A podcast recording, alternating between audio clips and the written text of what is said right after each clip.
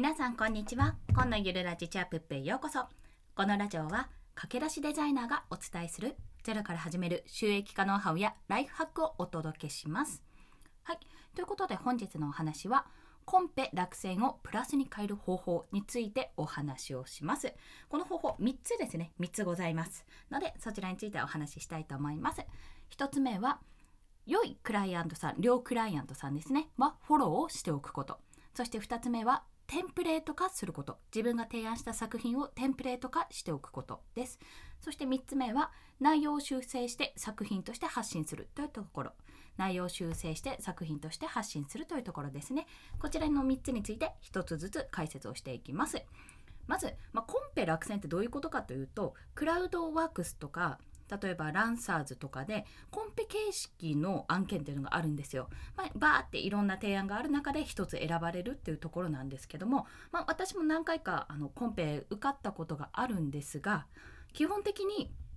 コンペ受かる時は大抵その前に修正の連絡とかが入ります。だから直接連絡来た人は大体コンペ合格してるっていうパターンが多いんですけども何も連絡なくて期限が過ぎた人は大体ダメです まあそんな形で私あの過去の放送であの3万円コンペで稼いだぞっていう放送をしたんですけども、まあ、1件でねあの3万円の案件だったんだがそれをゲットしたんだよって話をしましたがその裏ではだいぶいろいろ落選してます。まあ、連絡ないものも結構あるんですよ。まあ、そんなねコンペ落選って結構ね結構えぐられたりするんですけどもいやいやいやと。コンペはそういうために使わないと落選して当たり前っていう気持ちでねやっていきたいんですがいやでもせっかく作ったものをやっぱ活用したいじゃないですかそこ。私はね活用したいんですよ。時間も労力もかけたわけなんで。なのでこれをプラスに変える方法ですね。1つ目両クライアントさんはフォローするというところ、まあ、これフォローするのは皆さん知ってると思います。対応が良かったり反応が良かったり。一番いいのは結果であの私ちょっとはじ今回初めてだったんですけどもまこの作品が選ばれましたって提案で、えー、選ばれたものを見るっていうのがあるんですよ。でまあどの作品が選ばれたのか見れてそれに対するコメント、まあ、あの応募者からの応募者というかクライアントさんからの評価とコメントみたいな感じであるんですねみんなにメッセージみたいな今回ありがとうございましたみたいな感じのがあるわけですよ。でそうすると何がいいかって、まあ、選んだ基準とかどういったところが良かったのかっていうのが分かるんですね。で自分のが選ばれなかった理由も分かるわけですよ。そういうふうに返してくれる方は基本的に良いクライアントさんです。で特に金額もよっぽど安くなければその方はフォローして私は間違いないと感じております。というのも本当に期限切れても一向に連絡来ない人がおそらくスタンダードだと思うんですよ。特にクラウド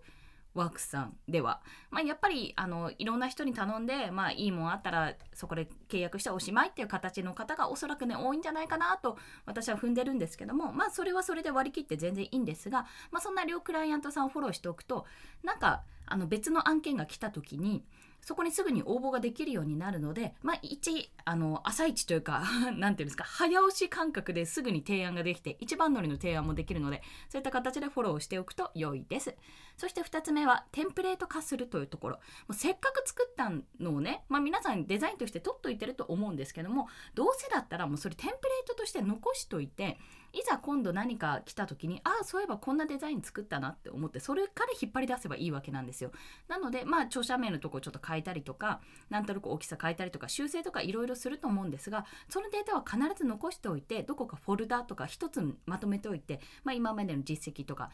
テンプレート化っていう形でそのツールの例えばイラストレーターだったら AI 形式とかねあとキャンバで作ってたらキャンバー内で残るんですけどもじゃあその状態で残しておいた方がいいです絶対。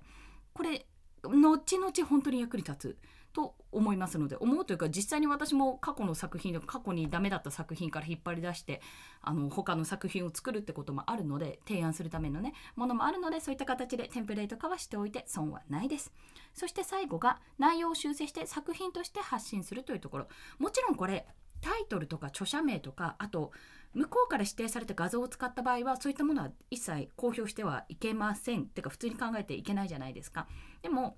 まあ、テンプレートテンプレートテンプレートとか著者太郎さんとかねそういうふうに内容内容とか形をあの文字のところとかをですねぼかしとけば基本的に使い回しが可能です。可能ですとか可能ですよね。だって自分の作った作品で著者あのえーと、タイトルとかはタイトルとか名前とか帯文とかは向こうのにあの権利はあるけども作ったデザインとしてはこっちに権利があるのでそれを使うのは自由です。でせっかく作ったんだからそれは発信して損はないだろうと。なので自分が実績としては出せないけど作品として自分こんなようなデザインをしたことがありますということで Twitter に発信するとかフォートポートフォリオですね作品集として載せるなりそういった形で発信していくことによってあこの人こういうデザイン作れるんだちょっと頼んでみようって気になるわけですよ見た人がですね。そういった形で自分の作品をまあ